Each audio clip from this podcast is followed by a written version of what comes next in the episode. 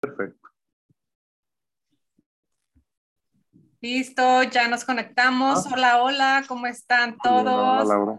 Gracias, gracias por estar aquí nuevamente, aquí con mi amigo Héctor, que nos da el beneficio de estar, el ti. placer de estar aquí conectados con nosotros. Voy a estar Gracias, al aquí. contrario, un placer. Muchas, muchas gracias por haber estado aquí en, en los en vivos, en todas las heridas de la infancia. La verdad es que yo creo que es sumamente importante que los seres humanos aprendamos a buscar el desarrollo humano como parte esencial de nuestras vidas. Todo el tiempo, todo el tiempo es muy, muy importante y eh, por, esa, por este motivo es que yo admiro lo que ha venido haciendo Héctor, que se ha estado conectando todo el tiempo y, y qué bonito, ¿no? Que busque de esa Gracias. forma su desarrollo. Entonces, el día de hoy, ¿qué creen que estamos en la última etapa del tema de las heridas de la infancia? Y me emociona mucho porque, pues la verdad es que eh, este tema es algo que me ha cambiado mucho la vida y pues ya hemos estado viendo las demás. Eh, entonces vamos a, a, comenzar. El día de hoy vamos a ver la herida de injusticia, que es la última, recordando que de las heridas de la infancia son cinco, rechazo, abandono, humillación, traición e injusticia. Estas heridas nos marcan para toda la vida y nos hacen las personas que somos en la actualidad. Entonces, el día de hoy con la herida de injusticia, voy a comenzar diciendo la frase que tanto me gusta de Carl Gustav Jung, que es hasta que el inconsciente no se haga consciente, el subconsciente va a seguir dirigiendo tu vida y tú le llamarás destino. Por eso la importancia de hacer consciente nuestros dolores, nuestros traumas y en las cosas en las que nos hemos aferrado, porque haciéndolo consciente lo podemos modificar. Entonces, dice una frase, las heridas también se cierran cuando abrimos los ojos, que es similar a la que acabo de decir, y por eso es la importancia de estar trabajando en nuestro subconsciente, en, nuestro desarrollo personal, porque solo así vamos a, abrir los ojos a lo que realmente es la vida llena de paz y de amor en todos los sentidos. Entonces, aquí una frase de injusticia que, que saqué de la red, que me encantó, dice, dejemos, eh, dejémonos enfurecer por la injusticia, pero no seamos destruidos por ella. O sea, podemos tener el trauma y está bien, es un dolor que nos causa y que nos frustra y que, que nos afectó en el proceso de nuestro desarrollo humano, pero pues ya, no dejemos que nos destruya lo que resta de nuestra vida. Ya nos afectó, ya nos dolió, nos da coraje la injusticia, pues ya hay que resolverla para entonces que no nos afecte y que nos, no nos deje eh, crecer como seres humanos, que no nos deje ser mejores personas. Hay que trabajarlo, por eso el día de hoy. Bueno, no sé si tengas allá a la mano un una pluma y un papel uh -huh. o cómo quieras hacer la actividad. Eh, sí, lo. Bien, sí lo tiene, sí lo tiene. Ok, vamos entonces a empezar con la dinámica con la que hemos hecho las otras heridas. Y número uno, para saber eh, si tienes o qué, a, qué grado de dolor tienes esta herida, del 1 al 10 vas a, agregar qué tanto te afectó eh, cuando eras niño. Número uno, te obligaban a hacer cosas que no querías. Por ejemplo, eh, que, que, que, había un desastre allá afuera en tu casa, este, porque los vecinos hicieron un cochinero, lo que sea, y te mandaban a ti a que lo juntaras. Tú decías, pero no fue mi culpa, yo no lo hice. No le hace, tú lo vas a hacer, porque te estoy mandando. O a lo mejor tenías hermanos, tus, tus hermanos dejaban un desastre de juguetes y tocaba a ti juntarlos. O te ponían a hacer un trabajo de adultos que, que no te correspondía. Ese es número uno, del uno al diez, que tanto te afectó que hicieran esas cosas contigo. Dos, te daban resp responsabilidades que no te correspondían. Por ejemplo, si había hermanos más chicos que tú, cuida a tu hermano. ya sabes, esto es muy típico. Cuida a tu hermano. Eh, ¿Sabes qué? A lo mejor tenían una tienda de abarrotes o de lo que sea, un negocio. Tú estabas chico y te ponían a cuidar el negocio o te ponían a que hicieras precisamente estas cosas de adultos, pero te daban una responsabilidad que no te correspondía, ya sea del negocio, de la cuestión emocional, de la cuestión física, de lo que sea, pero te daban responsabilidades que no eran para ti. Del 1 al 10, ¿qué tanto te afectó en la niñez? Tres, te trataban con violencia. O sea, ya sé que para muchas personas que me van a escuchar, eso no es violencia, pero precisamente para eso estamos aquí, para ayudar a abrir los ojos. Muchos de los papás son muy así de que, ay, hijo de tu chingada madre, que te estoy hablando que vengas para acá y que ojalá que no me censuren el video por andar diciendo majaderías, que no sé qué, que te estoy diciendo, que serás tan dejo y que no sé qué. Eso para muchas personas es normal, porque así fueron criados, pero eso es violencia, eso es violencia emocional y eso causa grados de injusticia muy crueles en los seres humanos. Entonces, del 1 al 10, ¿qué tanto te afectó? Que te trataran con violencia, tanto así o como con empujones o con cualquier tipo de violencia, del 1 al 10. Cuatro, fueron fríos y autoritarios. También a los papás, a nuestros papás que nos tocaron a nosotros o los papás de nuestros papás fueron criados de una forma muy fría, la mayoría. Entonces eso así nos quisieron criar a nosotros y muchas de las veces pues simplemente eh, te mandaban a hacer algo y porque sí, que era lo que decía en el primer punto. A ver, en este caso, Héctor, junta eso que se me cayó. Ay, papá, pero ¿por qué si a mí no se me cayó? Porque yo quiero y porque soy tu padre y porque me da mi regalada gana, ¿no? Como nos dicen muchas veces esos nuestros papás. Porque yo quiero, porque soy tu padre o porque soy tu madre. Muchas de las veces es porque sí, tienes que hacer algo que ellos te decían, ¿no? Fríos y autoritarios o simplemente no te daban el cariño que querías. Bueno, eso corresponde del 1 al 10 que tanto te dolió que fueran así contigo. Sobre todo el tema de ser autoritarios. 5. Eh, te subestimaron. Eh, tú querías muchas de las veces a lo mejor participar en algo y no te querían capaz. Muchas veces. A lo mejor eh, en otras ocasiones tú decías, yo quiero ir a la tienda, yo sé dónde está la tienda, no me pierdo, no sé qué. No, no, no no, no vas a ir a la tienda porque te pierdes, porque estás tonto, porque no eres capaz, lo que sea. Que no te daban el valor que tú sabías que sí podías hacer. Del 1 al 10, ¿qué tanto te pasó? ¿Qué tanto te afectó? 6. Te comparaban con tus hermanos o con otros. Esto también ha aplicado para otras heridas de la infancia, pero yo creo que en esta se trata más de la, de la parte del grado de injusticia, de, de que el hecho de comparar, para empezar, no está bien pero muchas de las veces comparaban con la cuestión eh, de, las capacidades. A ver, tú no puedes hacer esto porque tu hermano es más inteligente o porque tu hermano está más preparado o porque el vecino sí sabe y tú no sabes. Entonces, ¿qué tanto te afectó que te comparaban en, esa, en ese grado donde ni siquiera te dejaban intentarlo? Tú decías, es que yo creo que sí puedo o me voy a equivocar, pero quiero hacerlo, quiero intentarlo no te dejaban del 1 al 10 que tanto te afectó. Siete, pobreza. Esto no corresponde directamente a la decisión de tus padres. A lo mejor no tenían mucho recurso económico, pero no fue culpa de ellos. Pero sí afecta, sí es parte de la herida de injusticia porque cuando somos chicos no sabemos si ellos lo hacen con intención o si, o si de verdad no tienen dinero o si por qué todos los días como frijoles, no lo sabes, simplemente lo tienes y se te hace una vida injusta porque estás viendo al vecino, al amigo que le dan todo, que todos los días come abundante, que tiene ropa de marca y no sé qué, se te hace injusta la vida porque tus papás no te pueden dar más, pero sí se graba como una herida de injusticia cuando estás niño. Entonces, ¿qué tanto te afectó del 1 al 10 tu eh, actividad económica de la niñez? Entonces, ya de aquí son siete puntos nada más. Aquí hay que sumarlos, nuevamente como lo hemos hecho en las otras heridas según te salió 5, 6, 7, lo que sea, sumas todos y le pones entre 7, porque son 7 puntos. Y lo que te corresponda, lo que te salga, ese es el grado de dolor que tú tienes, el grado de afectación que tú tienes con esta herida de injusticia. Si sale de 5 para arriba, estás muy afectado y tienes, eh, obviamente, que entre más afectado estés, tienes que trabajar ese, ese lado. Ahora, en lo que sacan la cuenta, voy platicando de las consecuencias. Ahorita te, me platicas, Héctor, cuando tengas el resultado. las, consecuencias es que te exiges demasiado. Todo el tiempo estás queriendo hacer las cosas mejores y, y mejor y mejor y mejor.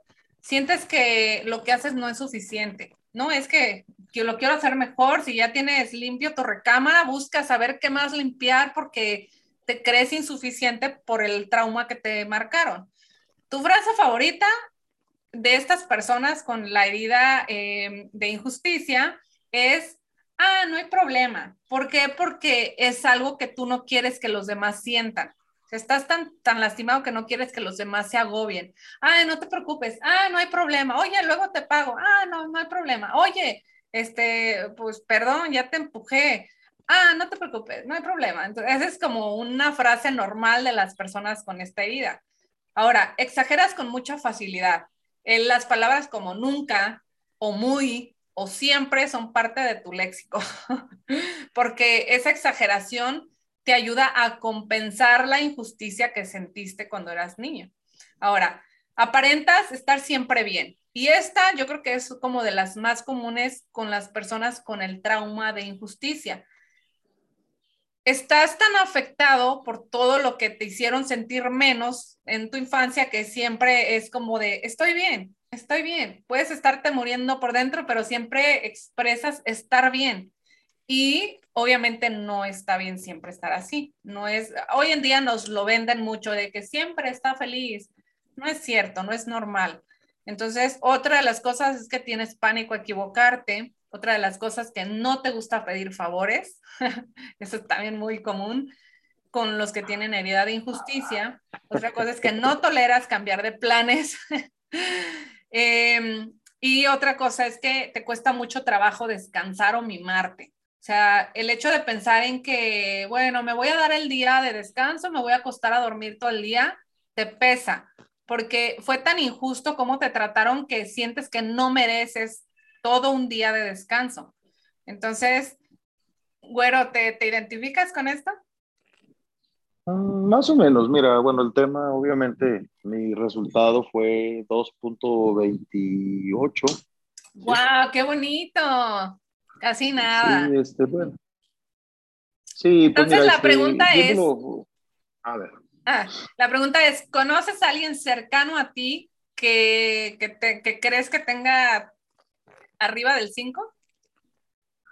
Mm, podría decir que sí. ¿Y cómo ya sabes quién es esa persona. Ajá, ya sí, ya, para variar. Ya. Y para que quede como que en contexto con las personas que van a ver posteriormente esta, este video, ¿Cómo es, si tú ya viste que una persona tiene muchas de estas eh, marcas, cómo es esa persona de forma de ser? Pues regularmente son personas con, con, muchos problemas emocionales y por lo tanto son adultos que no son saludables. O sea, y saludable me refiero a que todo lo están viendo o como ataque ah. o como preferencia, ¿sí? O sea, yo sigo de esa manera porque se cuenta que les afecta, sí, pero son personas que pese a que les afecta no hacen nada por cambiar. Y a veces uno cuando se da cuenta, obviamente eh, percibimos que son llamadas de atención, que en realidad son focos de alerta, en que pues obviamente como los temas los dicen, que son personas que en un determinado tiempo de tu vida han sufrido algún tipo de situaciones como los temas que hemos venido manejando.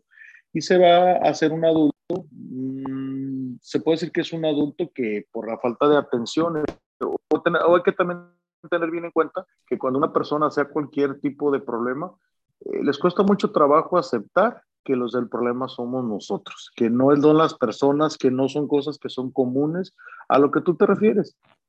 O sea, uno dice, ay, es que soy así, justificamos, ¿sí?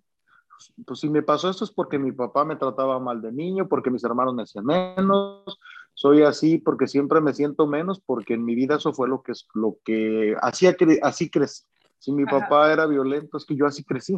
A ver, discúlpame, pero ¿quién te lo ha dicho? Te digo porque yo he tenido la oportunidad de participar en otro tipo de conferencias, también basadas a temas de psicología. Y es eso, que, que, los, que, eh, que los que menos queremos aceptar que somos mal somos nosotros, ¿sí? Y que gracias a, nuestro, a nuestras malas actitudes o acciones hacia, hacia los demás, somos rechazados, ¿sí? Y, no, y, es una forma natural. Debemos entender cuando tenemos un problema que realmente todo mundo necesitamos de una atención psicológica y más cuando sabemos que por dentro traemos problemas bien pesados. Y es lo que menos hacemos. Creemos, es más, te dicen, estoy porque esta persona que ya sabes nombres para no estar mencionándolo, sí. siempre, varias veces me ha dicho a mí, es que ve con un psicólogo, te hace falta. Y yo, perdóname, pero pues yo creo que esa parte la deberías de manejar tú, ¿sí? Y entonces te das cuenta, te das cuenta que en cualquier tipo de problemática, a lo menos en la edad adulta, es razón de una etapa mal vivida o es de, un, de una frustración o de un, de un trauma de niños, ¿sí? Sí, y, y, fíjate, por ejemplo, que es eso. rescato un poquito con esto que comentas, efectivamente una persona que siempre trata de culpar a los demás, que siempre trata de echarle la bolita a los demás de su mal comportamiento, tiene unas heridas bien profundas de tanto de rechazo, puede ser abandono o incluso hasta traición. Eh, y sí, mira qué interesante que, que, mencionas esta parte, como, y está padre porque tú haces tu actividad, ahorita que sacaste menos de tres, está padrísimo eso haces tu actividad y te empiezan a venir a la mente personas que, híjole, ¿no? Pues este punto lo tiene bien arraigado. Ante todo, y ante todo la justicia de uno mismo, Laura. Hay que entender, yo por ejemplo, yo soy de las personas que me gusta meditar, no para asustarme, para, para tratar de ser mejor persona, incluso, o sea, aunque haya temas que no, que no son como de mi, más bien no es que no me incumban, sino que no son de cosas que me afectan, más sin embargo, mira, me gusta porque yo, yo siempre he tratado y siempre he dicho lo que mencionabas al principio del tema, para mí es una regla universal que deberíamos de tener un valor, el que no nace para servir, no sirve para vivir. Si uno no tratamos de hacer cosas buenas con los demás, ¿por qué tratamos de exigir o querer que las personas se acerquen a nosotros nada más porque sí. No. Yo siempre he dicho que tienes que dar para recibir. Así es. Soy de esa idea. Y entonces también uno no sentirse víctima siempre es el peor error, tenerse compasión misma y tenerse, y, y ponerse como víctima. Yo a veces me pongo a analizar, a veces me han pasado detalles con personas que no las justifico, pero me pongo a pensar y me gusta hablarlo con las personas, tomarme ese tiempo cuando una persona me interesa en hablar con él y decirle, a ver, te noto frío, te noto distante, hice algo para propiciar eso, es mi culpa. Independiente, ya si sacas conclusiones, a fin de cuentas te quedas tranquilo, ¿sí? Y no le vas sumando problemas, no le vas sumando porque yo digo, bueno, hay que atacar el problema lo más pronto posible. Y si entonces yo estoy mal en creer o hacer, yo nunca, fíjate, a pesar, pese a todo lo que le ha pasado a uno, yo nunca me he sentido víctima. Es algo yo creo que es bien importante para mi sanación personal, el que nunca ha sido víctima. Han sido situaciones que son parte de mi vida, son parte de mi familia, pero no son mi culpa. Ajá.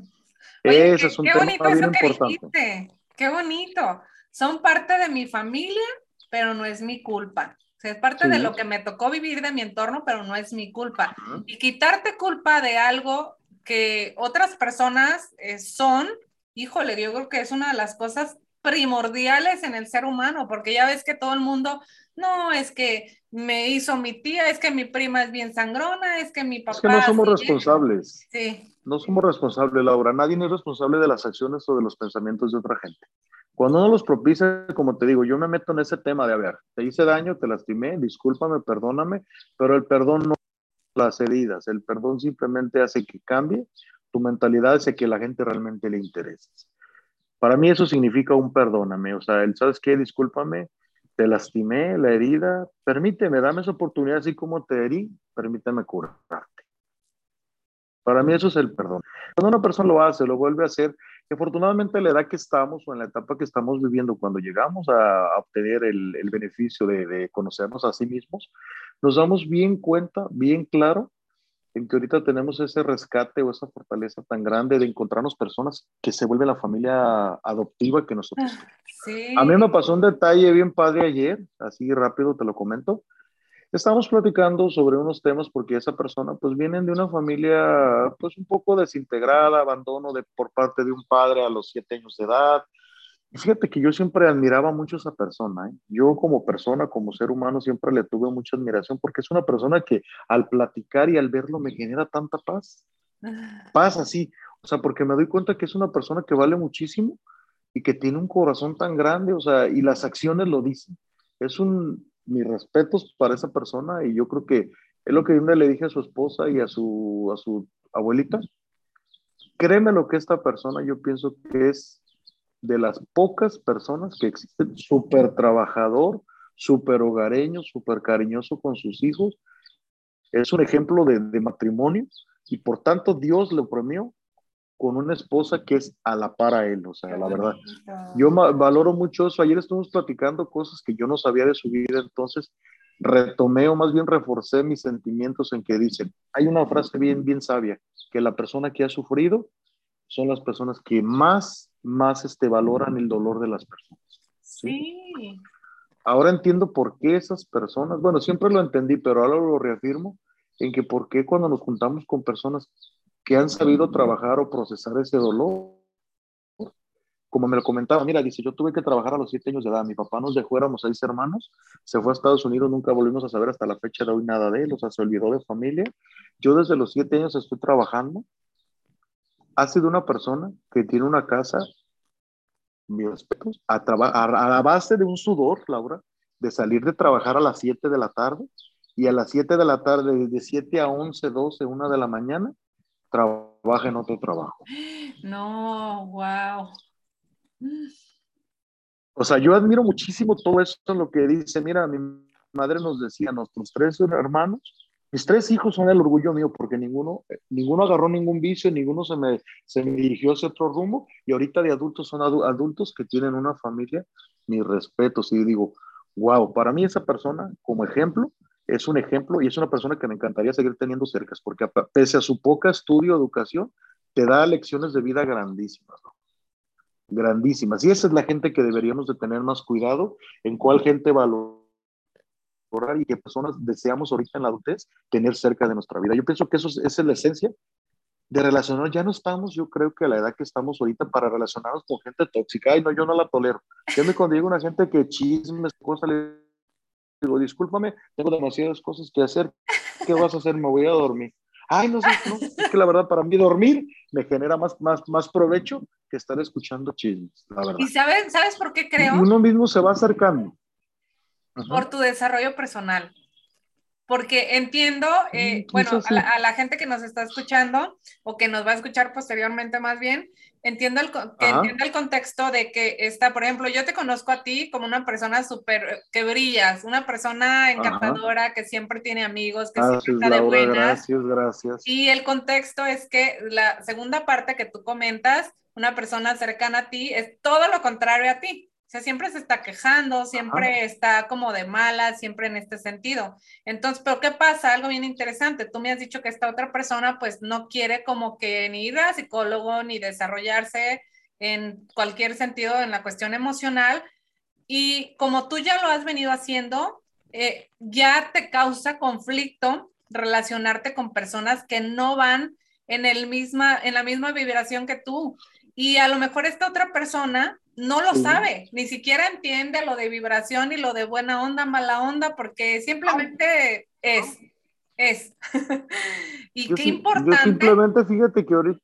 Sí, sí, adelante. Dime, continúa, no, no, tú adelante, perdón, Laura, te interrumpí, perdona. No, no te preocupes. Digo qué importante es que la gente entienda porque no sabes cómo me he topado con gente que, está en este sentido como la otra persona que comentas. No, es que no tengo tiempo ahorita para ah. desarrollo personal, no quiero, el psicólogo es para locos y no sé qué. Y qué importante es sí hacerlo, porque te cambia todo el contexto, te cambia la vida. Y son dos, dos, dos cosas bien diferentes. Por ejemplo, yo te lo digo porque el ámbito familiar, desgraciadamente, para bien o para mal, somos las personas que vamos unidas, independientemente del lazo sanguíneo. Estamos unidos, estamos expuestos a tener con, un otro tipo de convivencia. Yo lo que hice ya ahorita, o sea, rescatar esa parte, quise rescatar por bien de la familia esa parte de, de decir, ¿sabes qué? Vamos a llevárnoslo bien. No se puede ya, o sea, yo ya desistí, pero yo ya me di cuenta y logró mucho el darme cuenta que no soy yo el del problema, ¿sí? Otra, dos, afortunadamente con terceras personas, personas que no están dentro de tu vida, a mí la verdad no me afecta, incluso ha habido personas que el otro día le eh, tuve un, comentario con una persona, así que, en que me dice, oye, es que esto, a ver, nada más te voy a hacer una pregunta, tú pregúntame si me importa. Nada más hazme esa pregunta, me importa lo que tú pienses, me importa lo que tú creas, me importa, sabes que discúlpame, te voy a hacer bien clarote como soy yo, me vale madre. Y si no te interesa y mi, luz te opaca, pues vete, retírate, o sea, no eres persona que yo no te necesito en mi vida y no tiene por qué afectarme lo de terceras personas. Yo creo que la parte de la familia sí nos afecta y es la parte donde deberíamos elaborarle un poquito más, echarle un poquito más ganas por ese tema, Laura yo, mira, soy, soy bien consciente que va a llegar un tiempo de la, en la etapa de mi vida que estoy viviendo. Yo a lo mejor ahora sí voy a volar, volar en el sentido de que ya hice sacrificios, ya todo. Yo espero que Dios me conserve a mi madre, no sé, otros 20, 30 años, es lo que más pido día a día. No pido nada para mí, sino para ella, su salud y que se me levante de esta etapa fea. Pero el día que mi madre no esté, Laura, ¿qué es lo que me va a dejar de importar tanto? Hasta voy a llegar al grado de que lo que le pase o le deje de pasar me va a valer más. ¿Sí me entiendes? Sí. No, y a veces es, es bien importante esa, mira, tu mamá es como tu motor ahorita mayor, pues la mamá yo creo que es lo más bonito que existe en nuestras vidas. El fuerte, el único. Eh, sí, sí, y, y, yo pienso igual que tú. Efectivamente, el día que eso pase, Dios, ojalá que Dios nos las deje muchísimos años, ese día terceras personas, incluso personas que puedan estar muy cercanas, punto y aparte, porque nosotros vemos primeramente por la persona que nos dio la vida y ya sin esta persona, pues ahora sí que enfocarse en uno mismo, en uno mismo quieran estar cerca de nosotros o no.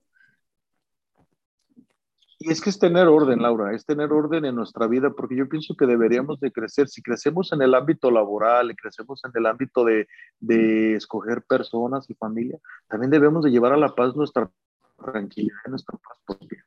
Es lo que le digo a un amigo, yo ahorita yo ya no busco ni lujos, ya no busco ni tener ni no tener, yo ahorita lo que quiero es una tranquilidad. Vieras cómo he trabajado, Laura, para llegar a esta tranquilidad, que hay veces que yo mismo me duermo de tan tranquilo que me siento, la verdad. me siento también conmigo mismo, la verdad.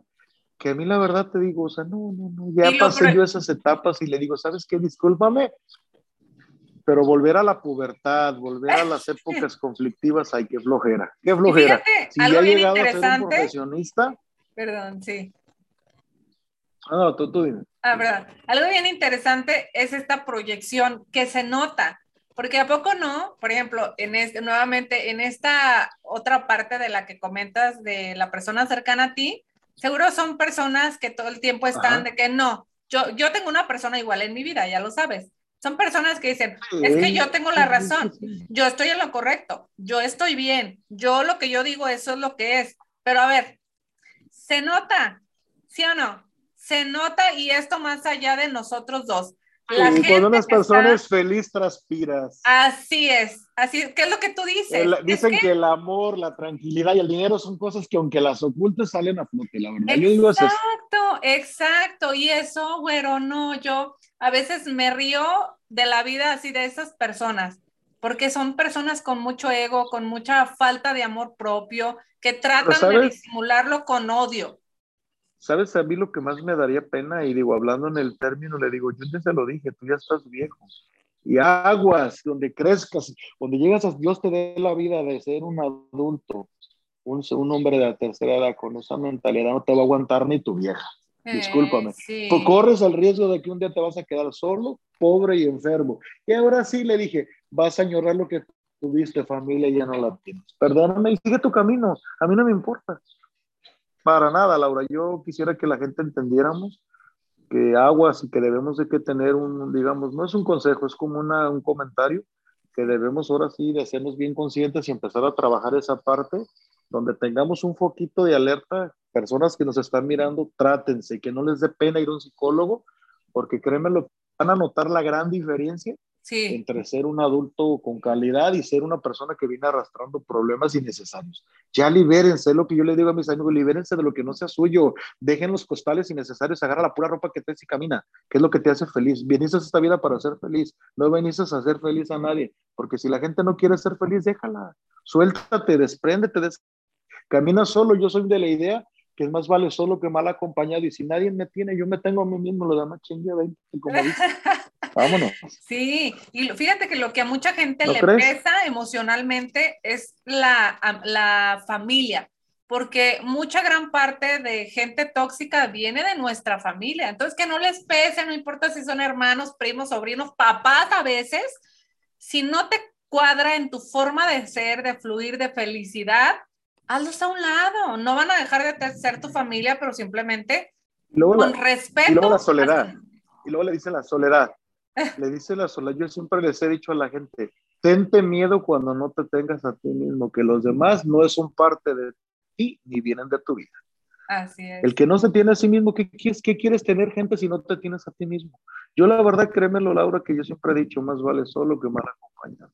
Y a veces querer verlo, querer estar con personas o aceptar, no, discúlpame, me acepto y me quiero yo tal cual soy, y a mí la verdad, la demás gente, sea mi familia, no me importa. Porque yo no vine a este mundo, yo creo que mi madre no me trajo a complacer a mis hermanos, ni a mis tíos, ni a mi familia. Me trajo que yo fuera un ser independiente y por lo tanto vine solo. Y solo me voy a ir. Y si me quieren decir, no, pues sigan su camino. Y yo, yo lo mismo digo, ay, para no estar solo. Yo creo que el hecho de tu mamá, ver tu plenitud, ver tu paz, ver la persona en la que eres, yo creo que esa es su mayor felicidad. No es como decir, lo logré. Qué bonito, ¿no? Porque qué feo debe ser para un padre tener a un hijo em, que se la pasa renegando, que se la pasa frustrado, que se la pasa odiando a los demás. Qué feo, qué feo. Pero tener un hijo que está feliz. Qué hermoso. Un día, me lo, un día mi madre me lo dijo, un día entre sus muchos, pocos este, comentarios hacia esto, me dijo, ¿sabes qué, güero? Dice, y a mí quien me da mucha tristeza es esa persona, dice, porque yo veo la, poca y mala aceptación que tiene ante los demás. Yo me fijo, y si no me lo han dicho una gente, me lo han dicho mucha gente, que tú eres una persona con una luz que donde quiera, a mí no me preocupa que salgas porque sé que donde quiera que vas, eres bien recibido.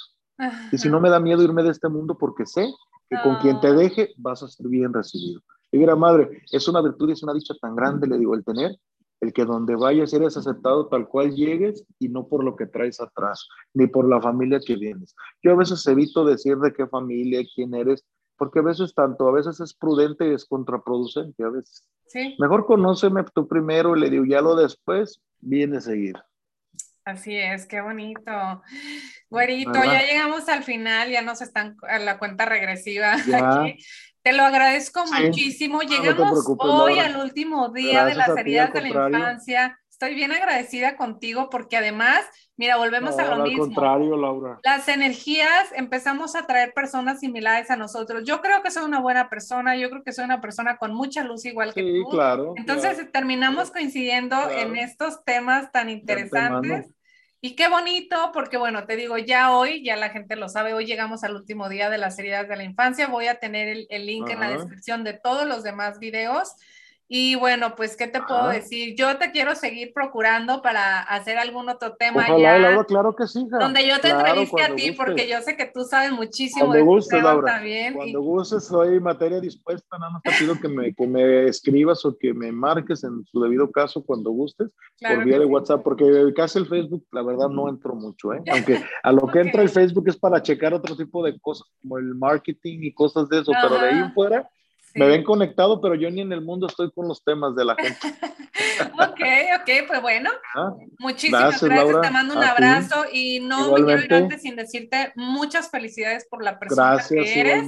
Que estoy segura que así como has dejado semillita en mí y en todos los que te escucharon en todos estos videos, estoy segura que así en las personas en físico, tus amigos y todos los que te rodean, estás haciendo mucho cambio. Felicidades por eso. Gracias, gracias, Laura. te felicito y ojalá no nos abandones con tus temas. No, no, y Sabes que soy un admirador de, tu trabajo y la verdad valoro mucho tu esfuerzo por querer ayudar y no, y no quedarte con esa, ese conocimiento nada más para ti. Y la verdad, créemelo. Ah. Y te sigo diciendo, acuérdate la frase, que no sirve. El que no vive para servir, no sirve para No, no vive para servir, para vivir.